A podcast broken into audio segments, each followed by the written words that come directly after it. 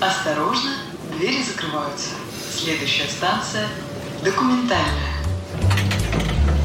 Всем привет, это подкаст «Станция документальная». Меня зовут Дмитрий Колобов. В этом подкасте мы говорим про документальное кино, обсуждаем новинку и классику и общаемся с представителями киноиндустрии. Это последний выпуск в этом году, год заканчивается, год был ну, давайте будем честными, год был тяжелым, год был нелегким, пока непонятно, каким будет год следующий, хочется, чтобы он был гораздо лучше, позитивнее и приятнее для всех нас, вот, э, но в любом случае подкаст будет продолжаться и дальше, уже записано очень много выпусков наперед, они все лежат в монтаже, поэтому Хочется всех поздравить с наступающим Новым годом, еще раз пожелать всего самого хорошего в следующем году. Ну и если вам нравится то, что я делаю, вам нравится подкаст «Станция документальная», то теперь, теперь меня можно поддержать через сервис Boosty. Ссылочка есть в ВКонтакте в группе «Станция документальная». Буду вам всем очень признателен. Ну, сегодня у меня в гостях режиссер и продюсер Мария Миц. Маш, привет. Привет всем. Очень рад, что ты ко мне пришла. Э, хочу начать, наверное, с самого начала. Расскажи, как твоя жизнь вообще связалась с кино, потому что я знаю, что ты вроде журналист по образованию. Да, я журналист журналист, но я вот сейчас уже анализирую прошлое понимаю, что все было вокруг да около кино, честно говоря, потому что, да, действительно, я закончила журналистику, Тюменский госуниверситет, а, работала по специальности, э, удивительно, и побывала в пиаре, побывала в организации мероприятий, побывала в арт э, каких-то вещах, когда ты придумываешь концепции, идеи, а потом постепенно переключилась на написание сценариев, у меня когда-то давно уже родилась идея, рождались, точнее, идеи, неправильно говорю, рождались идеи какие-то, сами собой в голову приходили, я их периодически записывала, вот, ну и постепенно вот с годами перешла на то, что начала писать сценарии сначала документальных как раз проектов, но это были больше, я не знаю, как это назвать правильно, наверное, исторические, то есть для, для музеев, вот мы писали фильмы всякие разные там, для каких-то организаций, то есть это было вот такая работа. Потом Постепенно это переросло в уже в художественную историю, как говорят э, все творческие люди. Мне приснился мой первый фильм, вот это вот. А, и потихоньку-потихоньку вот как-то дотащила, да, то есть э, я написала художественный сценарий сначала сама для себя в стол, а потом поехала поучилась, потом э, как-то так вот мы, мы попали на площадку Табола, ну, то есть это все замешалось, закрутилось, да, то есть вот как-то так, если, если очень коротко, да, такая немножко сумбурная история, но тем не менее. А если развивать эту тему, вот довольно часто общаемся с людьми из киноиндустрии на тех же кинофестивалях, и вот твое личное мнение, я по образованию тоже журналист, но я тоже занимаюсь документальным кино, и, в принципе, журналистика и документалистика, они где-то вот, ну, находятся рядышком. Но вот на твой взгляд, необходимо ли журналисту, например, получать образование режиссера, чтобы снимать хорошее документальное кино, или нет? Ты знаешь, я вот прям про образование сложно сказать, потому что бывают люди абсолютно потрясающего таланта и склада ума и без образования, а бывает наоборот, да, то есть когда есть образование, при этом толку мало. Я думаю, что это индивидуальная история, но получить э, расширить кругозор это всегда хорошо, да, если есть возможность чему-то научиться, где-то кого-то послушать, послушать мастеров, посмотреть на них. Э, лучше всего ездить на какие-нибудь ленфильмы, мосфильмы для того, чтобы, ну, там просто заходишь и даже просто походить, и ты уже чувствуешь причастность к этой истории, и она дает, ну, какая-то там энергия, сила есть в этом. Поэтому, конечно, наверное, да, если есть возможность, нужно. Но не обязательно, потому что действительно документалистика это а, ну, такой. Я думаю, знаешь как, что э, получив образование режиссера, у тебя просто появляется больше инструментов для того, чтобы рассказывать истории, да, потому что не просто ты э, берешь факт и его как-то передаешь а, словами или, или видео, а ты можешь из этого что-то сделать интересное и подать это даже с художественного, с художественной точки зрения это интереснее смотреть, да, не просто сухое, сухое изложение фактов, а когда ты, может быть, какие-то постановочные сцены устраиваешь, реконструкции, что-то вот, это интереснее смотреть в любом случае. Ну, мы об этом еще немножко поговорим, обсуждая твою работу, как раз, которую ты делала.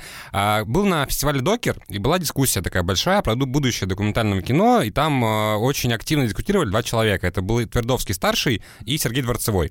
И у них был такой диалог, в котором вот четко поддерживалась мысль, что сейчас вот журналистское документальное кино и документальное кино, которое снимается на YouTube, обесценивает истинное авторское документальное кино, и в том числе, кстати, еще был там один э, кинокритик, к сожалению, я не помню, как, не запомнил, как его звали, и он сказал, что самый известный документалист России сейчас сидит в тюрьме.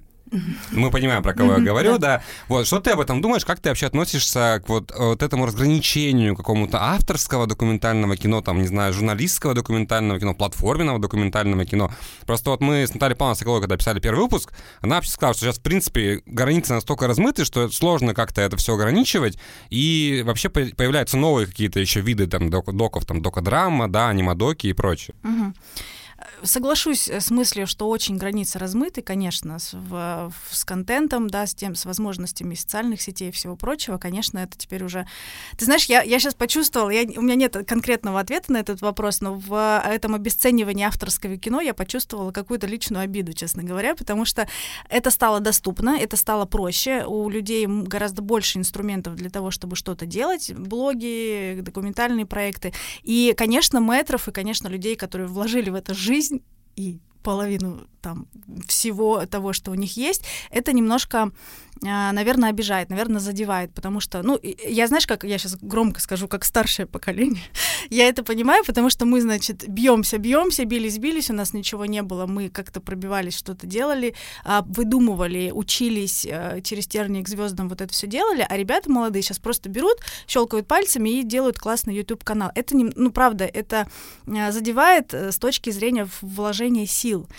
И э, кажется, что... Но, с другой стороны, это, это большая, наверное, ошибка думать, что все дается легко. Оно внешне может быть легко. Мы никогда не узнаем, какую внутреннюю работу человек проделал, который делает тот или иной канал, тот или иной продукт. Поэтому э, э, вернусь, да, к ответу на вопрос, что ответа у меня нет, но вот я чувствую вот это вот. Вот здесь какая-то такая борьба поколений, что ли, борьба инструментов, борьба а, подхода к снаряду, как говорится, да. Ты вот затронула тему развития там, технологий, да, новых возможностей, э, и читал книгу того же Уолтера Мерча «Искусство монтажа», где он рассказывал, как они монтировали там все это на пленке, это были да, тонны да. пленки, там километры просто, и сейчас вот ребята берут iPhone, на iPhone снимают э, доки. Мне просто интересно, ты вот работала в формате съемки на телефон вообще? Да, я, э, ну, правда, это был не, не документальный фильм, но э, в девятнадцатом или восемнадцатом году я снимала проект на, э, на мобильный телефон полностью. Это был полнометражный фильм, и он после этого взял очень много наград э, на вот как раз фестивалях именно мобильного кино, потому что это популярный формат. Э, я думаю, что это в этом есть смысл, правда, потому что иногда сложности, они, ну, хуже что ли. Они трат... Мы тратим время на какое-то огромное количество оборудования людей, хотя можно взять и сделать, качество изображения уже позволяет это делать, да, чтобы это было смотрибельно и интересно.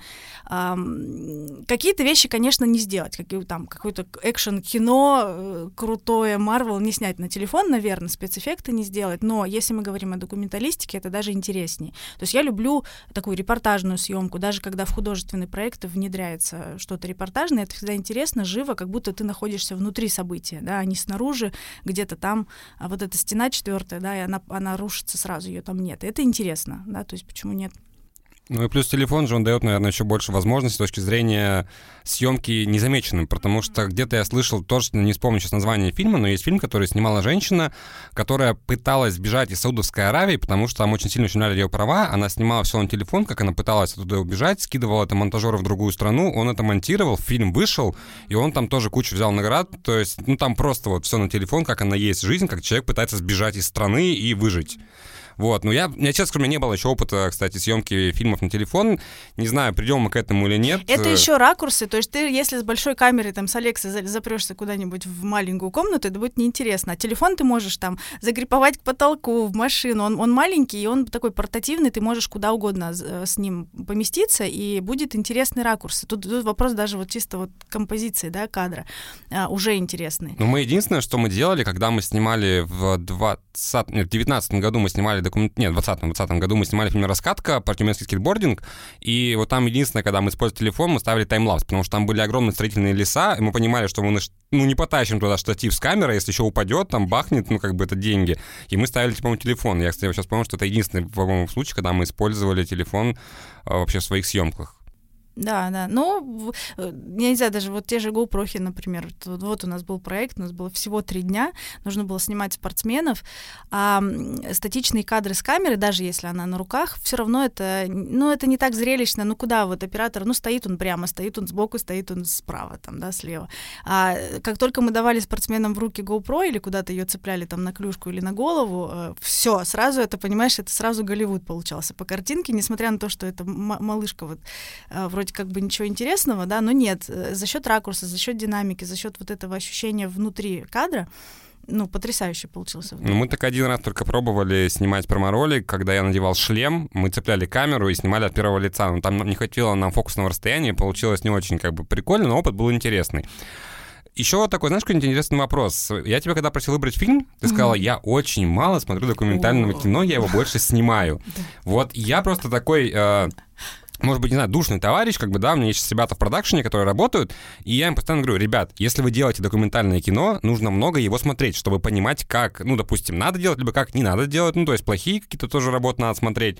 И они мне говорят, да, да, мы там будем смотреть, и не смотрят в итоге ничего. Вот как это у тебя получается? Вот ты, по сути, ну, много снимаешь, mm-hmm. но не смотришь.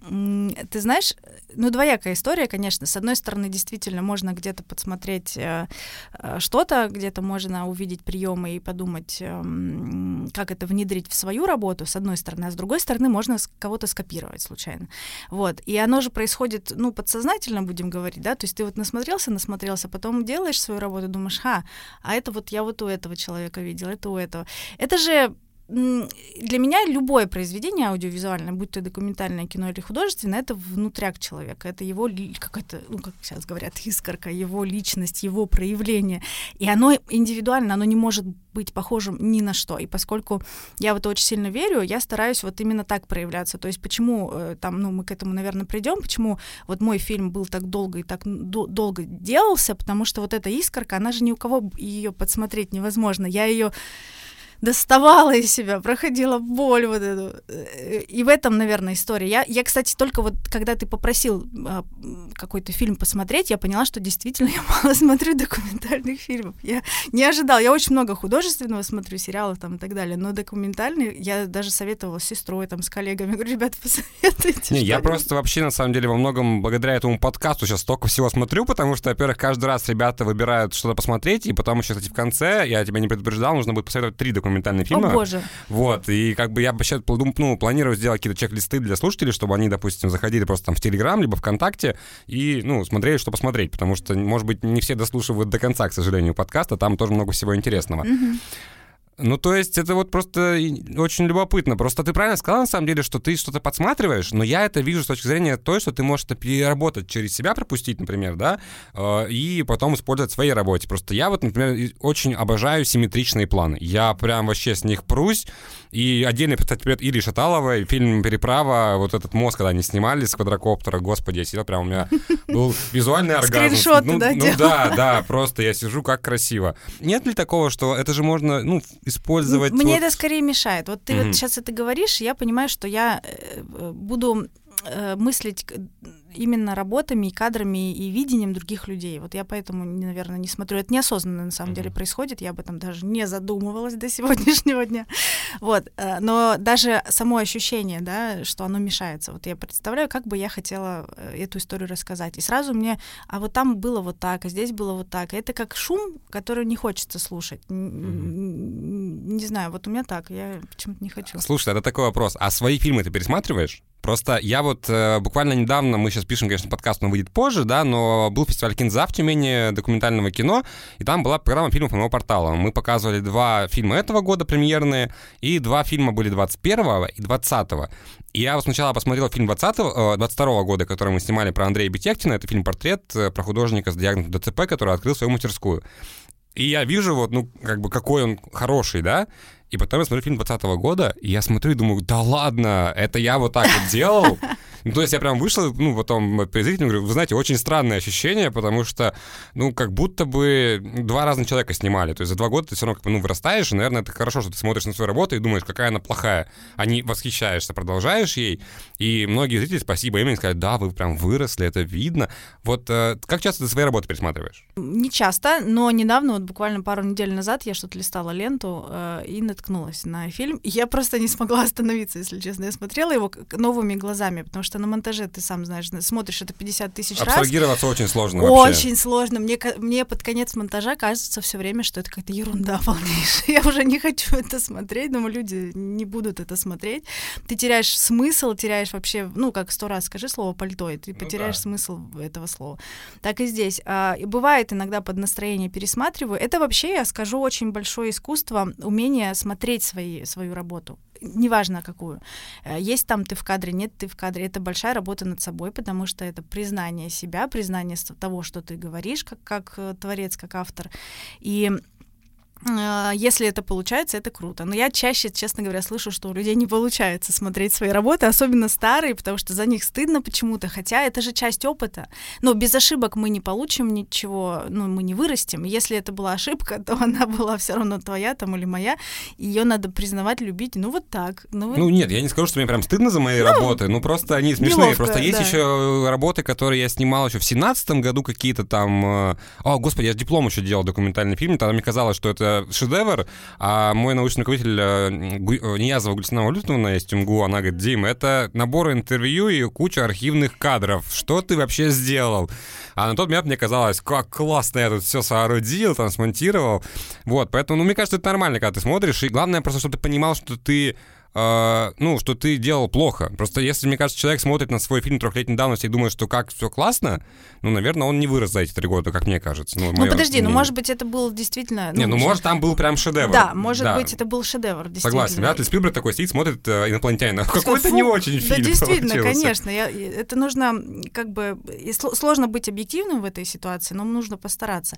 А у меня еще бывает такая история иногда, что я смотрю свою работу и понимаю, и нахожу какой-то смысл, который я заложила туда случайно, неосознанно, и, и вот, ну, именно режиссерская история, какой-то ход или как кадр получился, который дополнительную нагрузку смысловую несет, а я не, не делала этого. Ну, это как... Слушай, у нас Ого. такое же тоже было, и с фильмом э, про тюменский комик Инвейденс у нас так, также там люди нашли очень много таких смыслов сторонних, а еще было интересно, что мы когда м, привозили в Тюмень Рому Супера, мы с ним общались, и я говорю, Ром, а вот эта метафора с э, там хвойным деревом, с избушкой в конце в фильме про Децла, это про что было?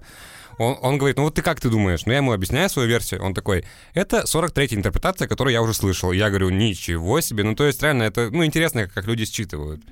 Хочется уже перейти к твоей работе непосредственно. Это, ну, наверное, такая которую, наверное, я единственный смотрел, во-первых, потому что как-то я начал, когда гуглить твои работы, их не так легко найти, к сожалению, почему-то. Только их не так, не так много, ну потому вот. что, да, я работаю, потому что, ну вот именно моих авторских я имею в виду, а так... Э, вот, поэтому мы поговорим про фильм «Прак, в котором никто не плачет», который вышел, если я не ошибаюсь, в... Ну, уже год скоро назад. 2021 да, году. Нет, втором, втором феврале а, тысяч... этого года. А, он... господи, он в этом году вышел? Yeah. Просто это был по ощущениям долгий год, вообще. Ну вот, да, ну, вот, то есть он вышел в этом году и начали, начали вы снимать в 19 а, да. Не, мы не в 20-м, 20-м, 19-м еще не было этой истории. В 20-м году мы получили грант в конце весны. Росмолодежи. В Росмолодежи, да. И вот потом началась... А какая сумма гранта, если не секрет? А это не секрет, миллион семьсот, это, ну, то есть это официальная информация, миллион семьсот мы получили. И... Хватило денег всех? Ну, честно. Ну, конечно, нет. Ну, потому что а, слишком много было подводных камней в этой во всей истории, много внешних событий, которые повлияли на, на то, что мы... Ну, не на то, что мы делали, а на то, как мы это делали, в каких условиях. И а, сначала была одна задумка у этого фильма, потом, а, значит, все закрылись на ковид, все ну стало ну, да. совершенно по-другому, пришлось переделывать, переигрывать, передумывать. А, вот, э, какие-то вещи получились, какие-то. Потом, ну, самое, конечно, ужасный был период, это монтаж, естественно, потому что я а, я вообще большую часть времени провожу на площадке на съемочной, как второй режиссер. То есть, когда стоп-мотор случается, я с проектом прощаюсь, и больше я ничего не хочу знать. Вот. А тут э, стоп-мотор случился, а ничего не закончилось. Все начали спрашивать, ну что мы делаем, собираем рыбу, там какая музыка и так далее. Очень много вопросов на посте, к которым я была не готова как режиссер. Вот, и получилось, да, что вот самое длительное это был монтаж, да, там долго-долго. А сколько времени занял монтаж? Ну, по ощущениям, вечность, конечно. Ну, не меньше года точно, не меньше. Это не, не, не постоянная работа, там были перерывы по месяцу, когда, значит, режиссер уходил в какое-то, значит, драматическое состояние, не мог придумать, как это сделать и какие смыслы, ему все не нравилось этому режиссеру. Ух, это же, видишь, еще очень личная история, то есть поэтому там прям вся я, поэтому это было сложно ну, как родить ну, ребенка. надо, наверное, вкратце рассказать, что это фильм о том, э, как ты победила, собственно, рак. Э, да, это, исто- это история о том, как я э, как бы справлялась, и вообще, в принципе, попытка посмотреть на историю онкологических заболеваний немножко по-другому, потому что я справлялась с этим по-другому. Не так, как большинство людей. Это не уникальная история, естественно, но просто почему-то про них не рассказывают. Вот таких счастливых историй, хороших, веселых, веселых в отношении рака вообще не, нету историй. Ну, да, безусловно. Ну, слушай, я когда просто его смотрел, э, я его начинал смотреть, наверное, раза три, но досмотрел только один раз, потому что у меня какое-то было внутреннее сопротивление, когда я начинал его смотреть, но при этом э, я реально смотрел, что как будто это какой-то полуситком документальный. Ну, то есть там очень много прикольных постановочных, и даже вот начальная сцена с названием фильма прям вообще отдельный прикол. Ну, прям классно смотрится. И цветовая гамма тоже очень яркие цвета. То есть я так, ну вот нет ощущения вот это, знаешь, там, грусти, там, слез и прочего. Я, кстати, знаю, что, по-моему, этот фильм где-то показывали в месте, где находятся онкобольные. Да, да, да. И, он... насколько я знаю, там была ожесточенная потом дискуссия, что вообще, как это можно показывать. А, да, я не, не знаю про это, если честно. Просто я от кого-то слышал, не помню от кого, что показывали этот фильм где-то в каком-то... В Тюмени. Да, где-то в Тюмени, по-моему, где были либо онковрачи, либо люди, которые работают в, онко... в онкологическом отделении, и после просмотра там прям на два лагеря они разбились, и один сказал, что, блин, как классно, позитивная история, которая может быть там людям, которые находятся вот сейчас там в палатах показать, а вторые сказали, вы что? как такое показывать? Это же, это, ну, типа, что это какой-то сюр, что про рак так нельзя говорить, ну, то есть...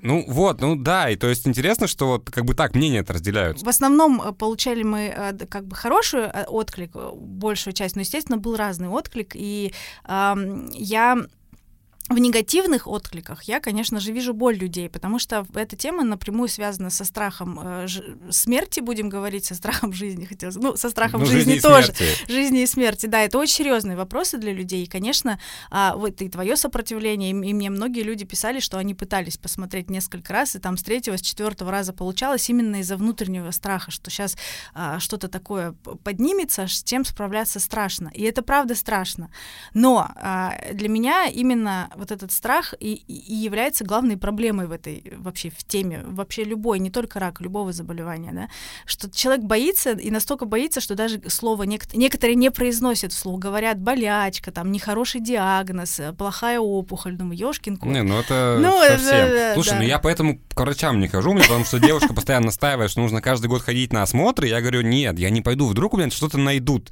Я потому что буквально сегодня был у дерматолога, и она мне там сказала, у вас вот это вот родинка, что-то какая-то что вот надо за ней понаблюдать. Я такой, так, ну, хорошо, говорю, понаблюдаем. Нет, безусловно, я понимаю, о чем ты говоришь, что есть вот этот вот страх, но вот сам формат, он у тебя сразу пришел сделать его именно таким или нет? И еще у меня, знаешь, какой сразу вот вопрос. Я когда сидел его смотрел, я долго думал, э, закладывал ты смысл, что ГЗК это и есть рак. Ого, нет. Нет? У меня ГЗК это мой папа. Ну, это, а. это его, это не его голос, но э, это э, тексты списывались с него, как бы, потому что это была, была беседа. А, интересно сейчас так Спасибо за этот смысл, я не об этом не... Не, я просто лежал, я пытался понять, кто же может быть ГЗК на уровне метафоры, и было такое ощущение, что как будто это рак Прикол. общается с тобой, и такой, типа, что, вот думаешь, так победишь, вот так победишь, или вот так победишь, и я вот так это считал. Интересно. И то, то есть вот все фразы ГЗК — это реальная переписка с твоим отцом? А, это не переписка, мы, эм, значит, я вообще, в принципе, сначала его пригласила на озвучку, вот, но поскольку он не профессиональный э, диктор, то у нас это не получилось, но э, стилистика, фразы, которые он, как бы он, ре, как бы он реагировал mm-hmm. на эти слова, вот это его, то есть это все его. Потому что, ну, эм, его нет в фильме визуально, но при этом, естественно, он принимал участие в этой истории тоже, и как минимум, как мой родитель, как человек, который в меня вложил вот это вот жизнелюбие, жизнерадостность и, ну, такое немножко э, веселенькое отношение к жизни, будем говорить. То есть я, конечно, без него никак не могла обойтись, и вообще без всей моей семьи. И, конечно, вот это его подача, его манера говорить, э, но голос дикторский, да, это мы потом уже переписываем. Тогда вернемся к формату. Вот как когда родился такой формат вообще? Э, когда я лечилась, когда я проходила лечение. Я, поскольку вообще сама идея родилась э, тогда, когда э, ребята вокруг, с которыми мы работали, это База, это Андрюха Зубов, вся вот эта история, они обратили внимание, что я как-то очень весело... Я, во-первых, работала, продолжала, да, то есть я не уходила ни на какие больничные. Я после химии приезжала на смены. Точно так ну, же там со всеми... в фильме об этом наеди... на, на, рассказывают. Да, да, да, да. Снималась, работала, мы все время над этим хихикали, и однажды была история, когда э, Никиту Криницкого поставили в неловкую ситуацию, потому что он не знал об этом, о моей истории, а я пришла, побрила голову и пришла в парике. И он что-то по этому поводу начал шутить, что я там что-то прическу сменила, ну, какие-то жесткие шутки вот эти вот, не смешные. И все сидят просто, знаешь, рты пооткрывали, типа, ну, пытаются ему остановить. А я вообще, я да ладно, все, ну, типа, это смешно, правда. Вот, потом ему рассказали, он очень долго извинялся, но это ладно, это такая была история не обидная. Вот, и в процессе того, как я проходила лечение, мы почему-то подумали, что а почему бы нет, да, то есть блог мой маленький на там 150 э, человек работал хорошо, посты очень хорошо принимали люди, а, вот как раз шли за этим, э, за освобождением от страха, потому что то, как я это рассказывала, мне многие писали, что это читаешь и, и становится легче, становится не так страшно, кто-то даже к врачам пошел после того, как я вот опубликовала все истории, и мы решили, что сила кино, она большая, она гораздо больше, чем блоги, и мы подумали, а почему бы не сделать, то есть настроение сразу было вот такое. Конкретная форма и конкретное, это тоже было, знаешь, вот какое-то... У меня в фильме участвует Патч Адамс, психолог э, всемирно Лауреат известный. Нобелевской премии. Он, он номинант, номинант, номинант, номинант. На, на премию, да. То есть, и это совершенно невероятный человек, про него он есть... очень, очень забавный на самом деле. Ну, просто если кто-то не будет смотреть, просто представьте, ну вот дед, ему лет, наверное, 60. 70 что-то 70 лет, у которого э, слева волосы синие, справа волосы белые, красные такие роговые очки, ну, то есть это очень... Да, он всю свою жизнь провел так, что он, он врач, медик по образованию, и он всю жизнь общается занимается, работает с хосписами, с детскими, то есть он клоун, он приходит в детские mm-hmm. хосписы и веселит детей. Он, его бригада, то есть это происходит с 70-х годов, его тоже как и, а, значит, как и мой фильм, э, некоторые врачи говорили, боже, как это можно, да что же вы, это же так серьезно, но нет, потому что единственное, что может победить страх, это юмор, это больше никак. Это да, это хорошая мысль. Э, вот, я, кстати, сейчас э, шла, когда к тебе вспомнила, что у меня же с ним часовое интервью записано, я все обещаю всем его выпустить mm-hmm. отдельно, как спин какой-то, знаешь. Вот надо это сделать, потому что это, конечно, кладезь э, жизнелюбия, информации, какой-то такой человеческой любви, доброты, в которой, которой очень не хватает нам, очень. Особенно тем, кто сопротивляется тем, кто говорит, что как можно, как можно, давайте плакать. Я не хочу это осуждать, потому что это позиция, ну, это просто такой опыт у человека, значит. Но я хочу предложить, ну, ну чуть-чуть расслабиться, попроще. Тогда смотри, такой вопрос. А смотрела ли ты фильм? Наверное, нет, но есть документальный фильм короткий, по-моему, идет 10 минут. Э, называется «Стелла Cancel Cancer». А-а. Тоже нет. про девушку, которая и поставили диагноз рак, э, который он, ну вот он, знаешь, он формат такого экспериментального документального фильма его показывали на докере в Москве, и я когда его посмотрел, он есть на Ютубе в свободном доступе, снимали девочка, режиссер из Казани, не помню тоже, к сожалению, имя, фамилия, вот он настолько нетипичный фильм про рак, то есть там э, была очень крутая работа художника-постановщика, то есть там у нее очень яркие цвета, а, очень, как это объяснить правильно, ну, то есть, знаешь, очень, э, очень там интересно показано вот то, что я типа лысая, ну, значит, у меня много образов, меняются тут же знакомое. парики. Мне кажется, я, я мне видела. кажется, ты видела, да, ну, да, и, к сожалению, просто вот героиня, ну, умерла, да, от рака, но вот, тем не менее, вот, знаешь, как будто ты черпала немножко вдохновения вот оттуда, если не, ты это видела. Э, знаешь, я вообще получилось как? А, про Патча Адамса почему я начала рассказывать? Потому что я долго не могла понять, как именно и о чем мой фильм, и вот как раз к вопросу о насмотренности. И я посмотрела фильм художественный, но он основан на реальных событиях, он про Патча Адамса, в нем снимается Робин Уильямс, э, и, и он вообще сам артист просто невероятный, конечно, э, душа огромная, огромнейшая у человека. А еще сама история очень душевная. Я посмотрела вот этот художественный фильм, он называется «Целитель Адамс» 98 -го mm, года. Я понял. И все. у меня вообще вот это, если можно это считать полудокументальным, ну он же mm-hmm. параллельно, ну, это, да. да, байопик, поэтому можно, в принципе, считать его. Вот обязательно. Я его посмотрела и поняла, почему о чем мой фильм, что я хочу сказать. Вот эту мысль я нашла. Но художественная э, история, она была, она шла больше от моей сестры, от моего художника-постановщика. Она у меня все время любит такие яркие э, краски, сочетать несочетаемое. И я ей тогда сказала, делай, что хочешь вообще. Вот э, у тебя просто развязаны руки, работаем. И э, вот получилась такая яркая история. Мы вдохновлялись Уэсом Андерсоном, mm-hmm. потому что, ну, это вообще этот человек цвет, это невероятнейший совершенно. Э, сразу можно вброшу вопрос, э, кто придумал сцену борьбы с раком, с ростовой куклой рака? Просто я много даже еще до просмотра фильма вот именно про это слышал, что типа есть фильм про рак, где типа женщина дерется с раком. И я такой, что? Ну, то есть, как бы я еще до просмотра, как это пришло в голову? Я, ну, это пришло в голову ко мне, конечно же, потому что я очень, ну, я как журналист прикапываюсь к словам. Слово mm. борьба это подразумевает агрессию сразу для меня. То есть я с чем-то борюсь, это что-то борется со мной. И просто день борьбы против рака, я просто представила, вот знаешь, довести до абсурда эту ситуацию. Я борюсь, борьба борьба, да, ну, греко-римская в этом данном случае.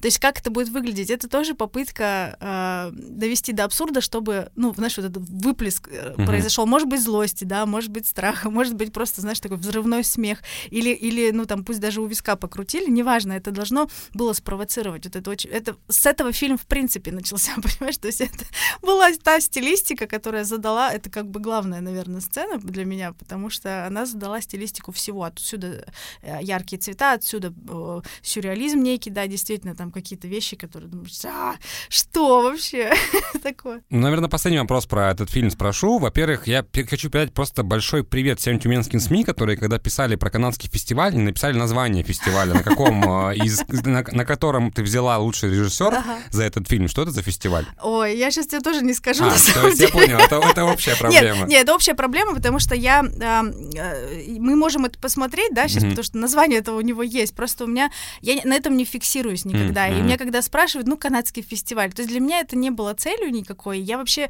э, подавалась, когда на эти фестивали, я вообще ни о чем не думала. Ну, надо это сделать, потому что у, фестива... у фильма должна быть фестивальная история.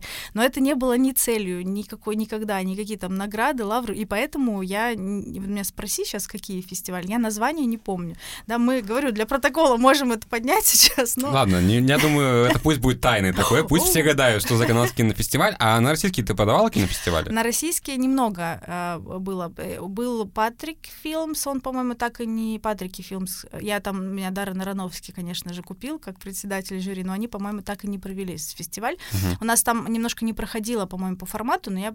А, он был опубликован, а нельзя было, чтобы был опубликован а, фильм. Ну, я не, а я, по, поскольку с Росмолодежью завязана, я не могу его убрать из общего доступа, и, соответственно, э, ну, там должно было быть исключение. Вот не знаю, сделали они, нет, это исключение для меня. А, вот. И какие-то еще парочка, но там не прошли, по-моему, по этой, э, по, по формату, по хрону, я имею в виду. Просто интересно, потому что мне так в этом году повезло. Мы в этом году в мае поехали на наш первый кинофестиваль, причем в рамках моего портала. То есть для меня это было ого, мы на кинофестиваль прошли. Я поехал на кинофестиваль Герой в Красноярск Красноярск, там познакомился с кучей классных людей из России, Ирана там и других, и потом было еще 5 или 6, и ну, я увидел много доков, но вот как мне кажется, что там бы легко нашлось место для твоему тоже фильму, правда, потому что некоторые там работы были очень вообще спорные, вот реально очень спорные были работы, и мне просто было интересно, что почему... Там я не... могу объяснить, потому что у фильма, по сути, нету продюсера как такового, потому что я, конечно, умею, понимаю, что такое продюсирование, но я вообще это не люблю делать, и мне это неинтересно. И, соответственно, я делала это, ну, потому что так надо. Ты знаешь, еще смутила, сбила, точнее, немножко. Мы вышли в феврале этого года, а, все знают, что было в феврале этого года, и потом было не до этого просто, понимаешь? То есть ну, как да. бы ситуация, повестка настолько поменялась, что думаешь, да какой уже фильм про рак, да ладно, да и пофиг бы. Ну, то есть ну, и, да. и, и, и просто все стало по-другому, и, может быть, это, кстати, я сейчас нашла себе оправдание быстренько, почему я. Ну, еще же есть возможность, то есть год еще не ну, закончился, ну, да, я думаю, конечно, что можно, можно, можно, да. Можно еще, я думаю, что я этим займусь, вернусь к этому, потому что потом закрутили проекты, закрутили какие-то, ну, лето началось, вот это все. Ну, э, правда, а поскольку у нас и не было цели попадать на фестивали, я думаю, что поэтому... Ну, вот, кстати, на Докер уже сейчас идет заявочная кампания, поэтому можно подавать. Ну что ж, в общем-то, вот такая была у нас первая часть нашего подкаста. Сейчас мы переходим к обсуждению фильма, который выбрала Маша. Это фильм Юлии Киселевой «Мозг. Вторая вселенная». Станция документальная. А, итак, э, Маша выбрала фильм Юлии Киселевой «Мост. Вторая вселенная». Сразу первый вопрос. Почему он? Потому что, кстати, это э, первый э, за все пока что выпуски подкаста российский фильм. Вот так. Я, честно, мы уже об этом говорили, не знала, что буду смотреть. Я советовалась, не могла выбрать, просмотрела кучу разных списков лучших э, документалок во Вселенной, и ничего не цепляло глаз. А конкретно этот фильм тоже нашла, по-моему, на кинопоиске, если я не ошибаюсь, ну, описание само. А зацепило чем? Э, именно названием, потому что еще одна сфера моих интересов — это вот работа с подсознанием, работа с какими-то, ну, будем говорить, духовными штуками, э, с тем, что человек — это гораздо больше, чем тело физическое, фантастическое, я в это сильно очень верю, и зацепила именно название, потому что я очень люблю эту, эту метафору. А, космос выглядит так же, как сеть нейронных соединений в голове человеческой, да, то есть примерно вот поэтому. А, единственная причина — Угу. Мне показалось, что это должно быть интересно. Я очень возлагала большие на это ожидания. А, мне хотелось, чтобы э, даже найти подтверждение своим каким-то представлениям в этом мире. Вот поэтому я его и выбрала. В общем-то, все. А, окей, тогда мне просто интересно, оправдались ли твои ожидания этой картины, потому что я когда посмотрел, я, естественно, помониторил э, режиссера Юлию mm-hmm. Киселеву, потому что она сейчас создала еще площадку независимую для документалистов с учетом того, что там происходит в стране, да, mm-hmm. и э, тяжело некоторым сейчас работать, документалистам, и у нее очень много как раз-таки фильмов, связанных так иначе с мозгом, связанных с вот внутренними всеми историями. Вот тебе как вообще фильм? Потому что я скажу за себя, мне он не очень зашел, хотя я тоже тему мозга обожаю. Mm-hmm. Ну, то есть я люблю читать, у меня есть... Э, у меня девушка читала книгу, как-то биография добра и зла, что-то такое, тоже про работу мозга.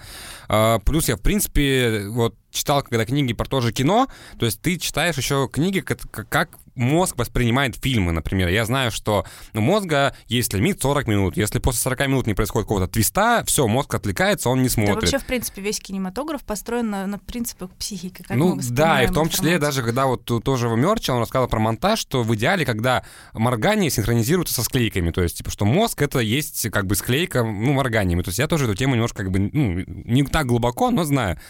Но вот этот фильм мне прям не понравился, честно, потому что я вот э, вчера еще один смотрел, который мы будем писать чуть позже, и там тоже вот мы с девушкой начали обсуждать, она говорит, это же какой-то плохой док.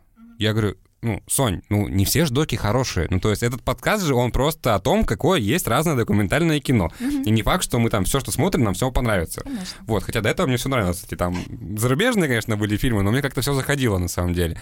И вот э, мне показалось, что ну, как-то он какой-то, знаешь, он, во-первых, немножко скучноват э, в плане повествования, а во-вторых, еще и немножко оно какое-то разорванное. Ну вот, то есть там типа якобы семь таких глав, но после каждой из главы не остается ощущение отвеченного э, ответа на вопрос. Да именно э, давай сначала похвалим, да, работу, потому да, что да, нельзя. Да, да. э, мне понравилось то, что это был э, как бы передача личного, личного опыта, да, то есть что мы вот решили, мы нашли, нам стало интересно, и повествование шло по сути от автора и по вот от тех, кто это делал.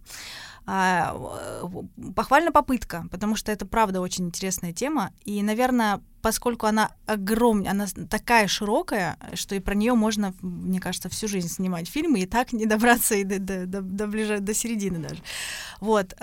Попытка засчитана, потому что это нужно, правда, эта информация людям нужна, и чтобы мы выходили немножко за рамки а, обыденной физи- физической какой-то жизни, нашей такой э, ежедневной, будничной. Вот. И в целом фильм смотрелся легко мне показалось, что он делался тоже очень долго, потому что где-то был такой провал, как будто прошло 10 лет да, между, между да. одной главой и другой. Вот, он, он смотрелся легко, но я, ну, естественно, я отвлекалась, честно. Я когда смотрела, отвлекалась, у меня то телефон, то там сын пришел, то, то есть не было такого, что, что меня захватило, захватило, да. захватило, и я не могла оторваться. Такого не случилось. Конечно, естественно, я немного, не немного, а не получила никаких ответов, но, по-моему, это было ожидаемо, честно говоря, потому что это очень мало. Это, ну, правда, изучить эту тему, особенно с научной точки зрения, мы увидели, что и ученых это до сих пор не получается, что и там великие умы бьются за это, и в итоге все разводят руками, ну, как-то это работает.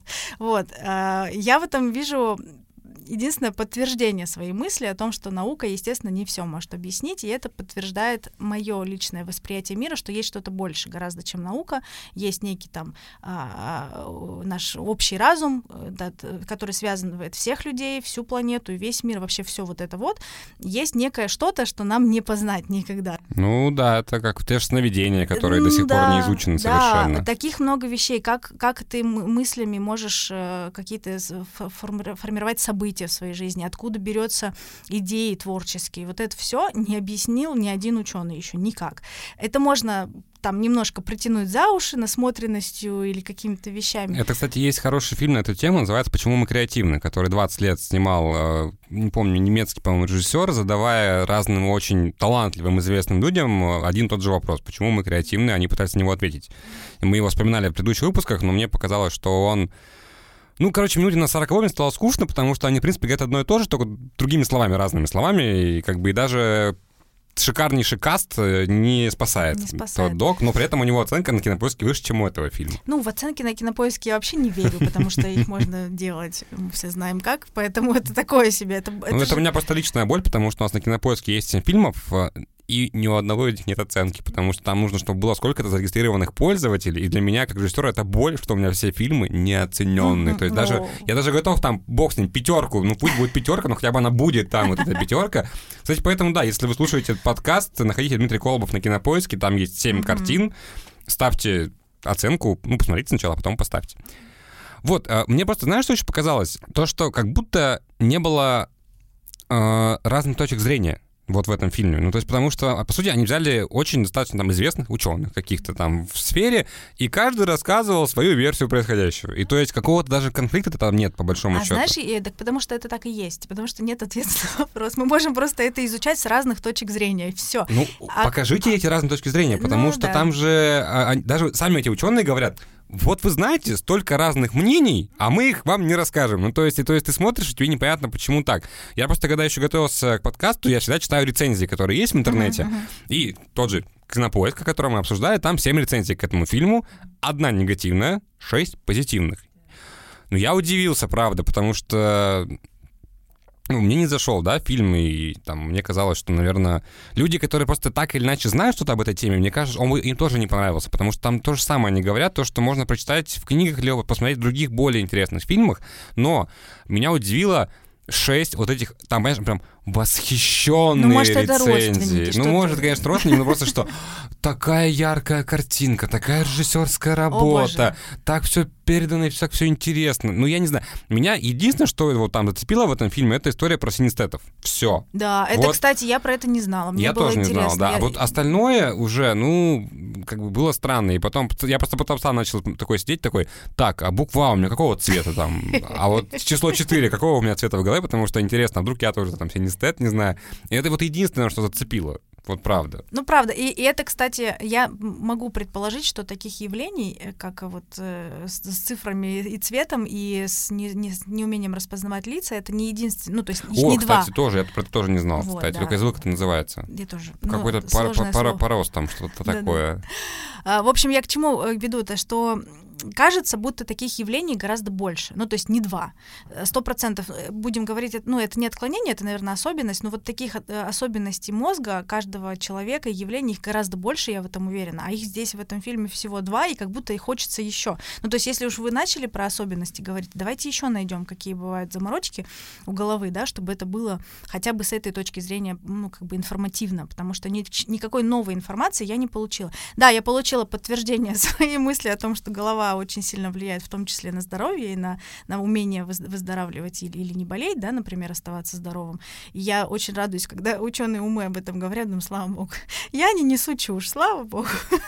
вот, а так, ну, правда, это я посмотрела, думаю, ладно, я обещала Диме посмотреть, надо сидеть смотреть. Ну, вот у меня так же было, то, что нам надо посмотреть, потому что подкаст писать, как бы, и, правда, в какой-то момент тоже, ну, теряешь что интерес, как бы, и, ну, но мысль не раскрыта, короче. Ну да, да, то есть я как бы ни в коем случае не хочу там режиссера как-то обидеть, просто это вот мое субъективное мнение как другого режиссера на работу другого режиссера. Тем более, что у нее, кстати, много новых э, фильмов, может быть, она в них смогла лучше, лучше раскрыть как-то всю эту историю.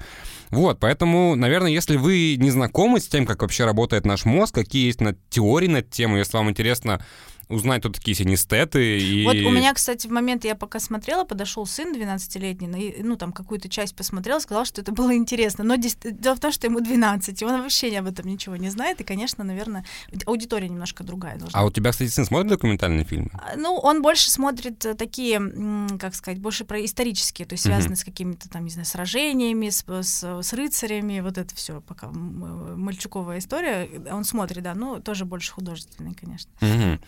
Ну, в общем-то, подводя итог вот э, такому короткому обсуждению, потому что как-то вроде фильм там полтора часа идет, да, но как будто вот Похвалить похвалили, поругать поругали, и больше, наверное, как-то даже ничего не хочется добавлять, потому что фильм на любителя, как и любой документальный фильм в том числе, потому что, ну, доков много, и не все ты как бы смотришь. В общем-то, давай по традиции три документальных фильма от вот тебя. Вот это вообще, конечно. Ладно, я, я выкручу сейчас. Значит, первый, по-любому, нужно посмотреть фильм «Сахар». Почему mm, я его mm-hmm, советую? Потому что я его не могу посмотреть.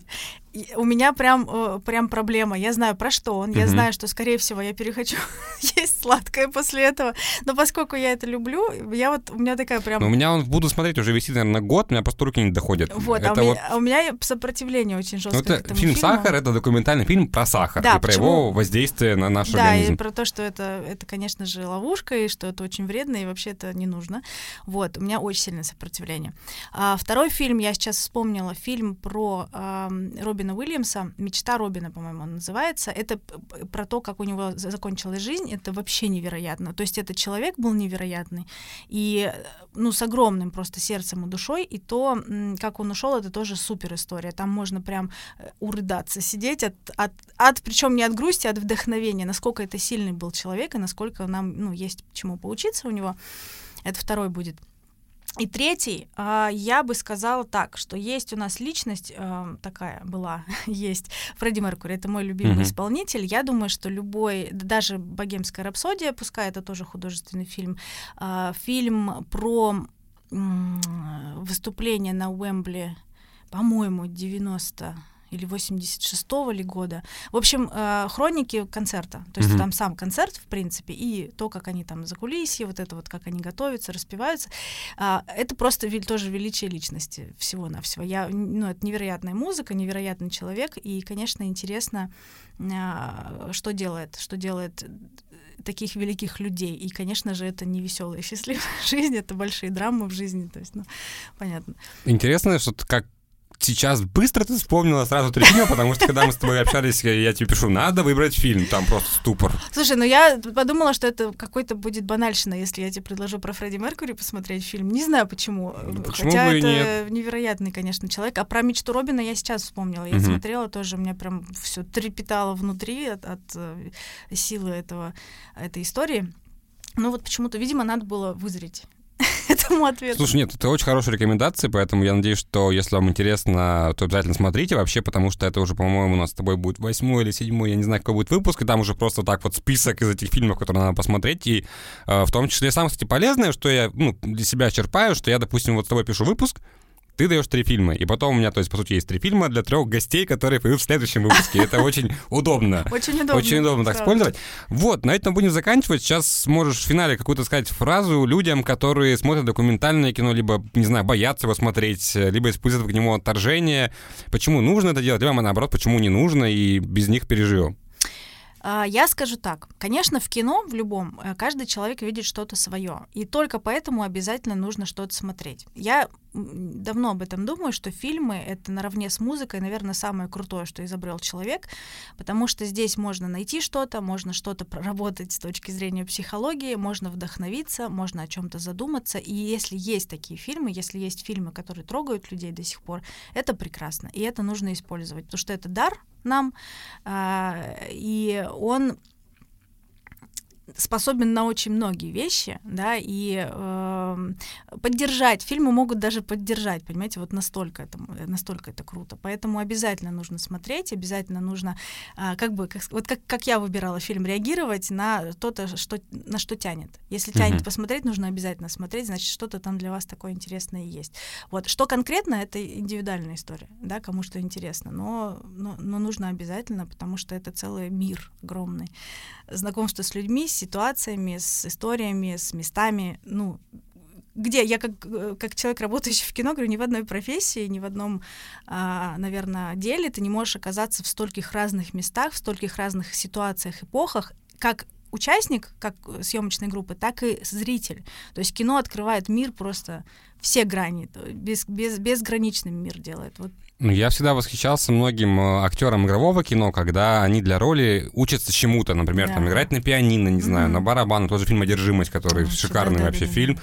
Вот, и... Но у доков, например, другое преимущество есть. Мы когда снимали, например... В общем, в доках преимущество, что ты знакомишься с реальными людьми, и вы продолжаете общение. Mm-hmm. Потому что, например, когда мы снимали документальный фильм про тату-культуру в Тюмени, у меня появилось там 8 контактов тату-мастеров, а у меня татуировки есть, mm-hmm. я их планирую делать еще, и они такие, если что, там, пиши, звони, там, туда-сюда. Ну что ж, на этом будем заканчивать. Это был подкаст «Танцы документальные». У меня сегодня в гостях был режиссер и продюсер Маша Миц, а меня зовут Дмитрий Колобов. Всем пока! Пока!